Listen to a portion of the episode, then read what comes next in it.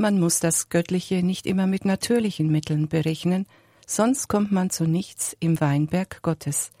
Diese Lebensregel befolgte die Ordensfrau Maria vom göttlichen Herzen mit bürgerlichem Namen Maria Droste zu Fischering. Maria Gräfin Droste zu Fischering wurde am 8. September 1863 im Erbdrostenhof, dem schönsten Adelspalais von Münster, als viertes von zehn Kindern geboren. Zusammen mit ihrem Zwillingsbruder Max wuchs sie auf Schloss Dafeld auf, einem münsterländischen Wasserschloss inmitten eines Parks, einem Paradies für Kinder.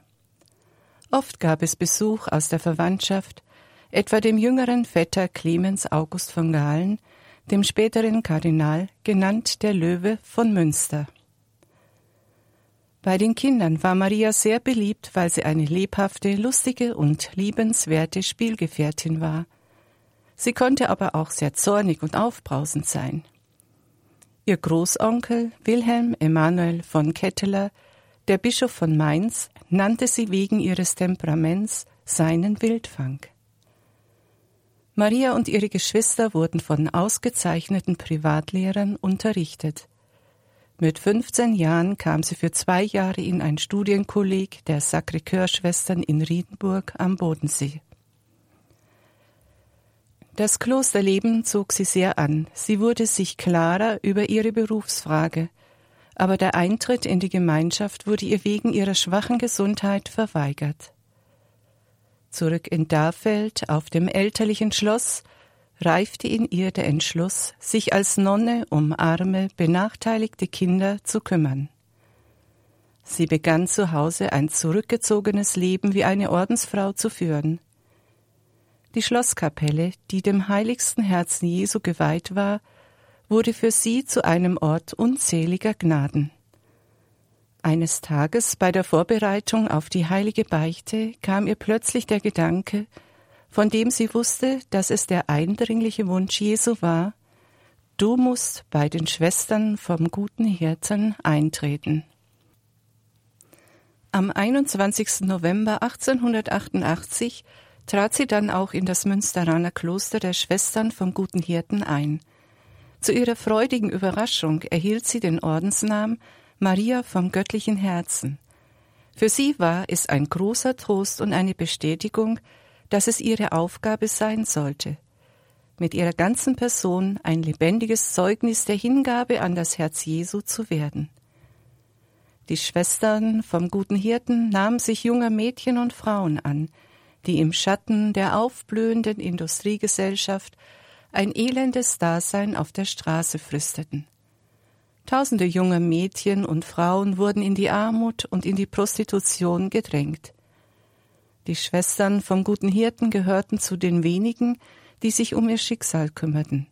Zu diesem Zweck legen die Schwestern noch ein viertes Gelübde ab, das Gelübde des apostolischen Eifers, sich für jene einzusetzen, die sich in sozialer, sittlicher oder religiöser Not befinden. Schwester Maria Droste zu Fischering übernahm nach der ewigen Profess 1891 die Leitung einer Wohngruppe von 97 Mädchen. Für diese Aufgabe hatte sie die besten Voraussetzungen, ein selbstbewusstes, frisches Auftreten, Führungsstärke und die Strahlkraft einer lauteren Seele, deren Vorbild ansteckte.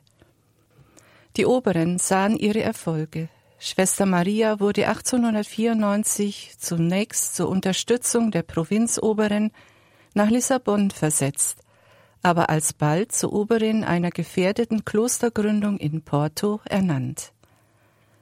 Wegen drückender finanzieller Probleme und fehlender Ordensdisziplin stand das Kloster am Rande des Ruins. Auch in Porto wurden arme, obdachlose und straffällig gewordene Frauen sowie hilfesuchende Prostituierte im Kloster aufgenommen. Die über hundert Mädchen und Frauen waren sich selbst überlassen bevor Schwester Maria die Leitung übernahm. Die Maßnahmen der tatkräftigen neuen Oberin führten schnell zur Wiederherstellung der klösterlichen Ordnung, auch weil ihr Vater das Kloster gekauft und die Schulden getilgt hatte. Das Haus wurde renoviert und eine Klausur eingerichtet, was eigentlich in Portugal nicht erlaubt war.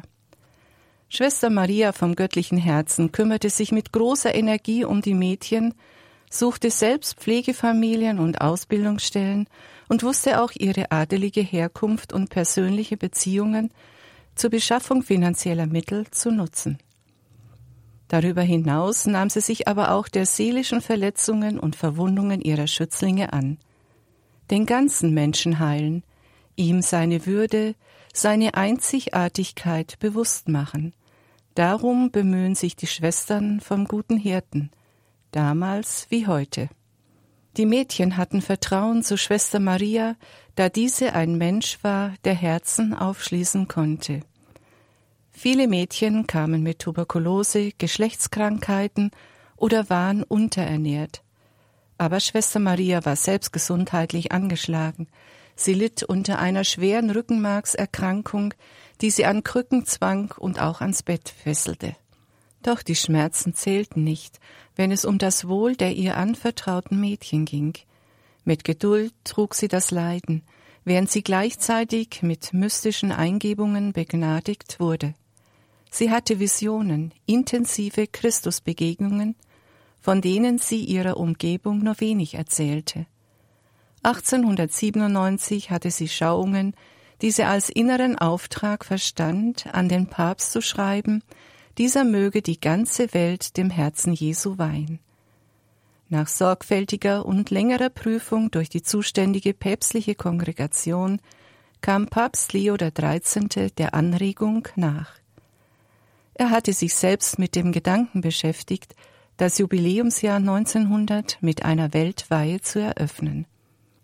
Am 11. Juni 1899 nahm er die Weihe vor und führte das Hochfest des heiligsten Herzen Jesu ein.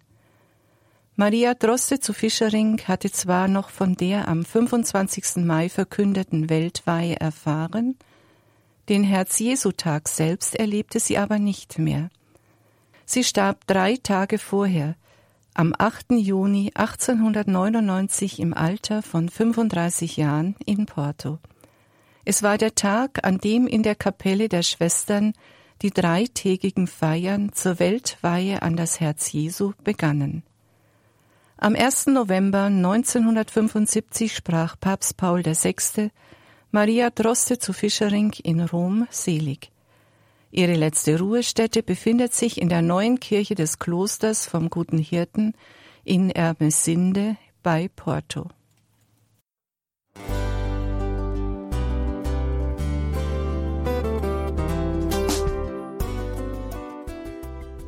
Liebe Zuhörerinnen und Zuhörer, vielen Dank, dass Sie unser CD- und Podcast-Angebot in Anspruch nehmen. Wir freuen uns, dass unsere Sendungen auf diese Weise verbreitet werden.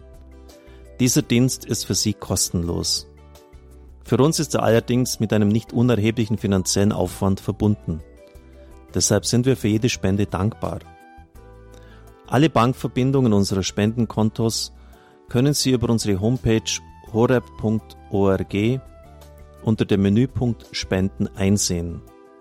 Dort besteht auch die Möglichkeit, online zu spenden. Natürlich nach den neuesten Sicherheitsstandards.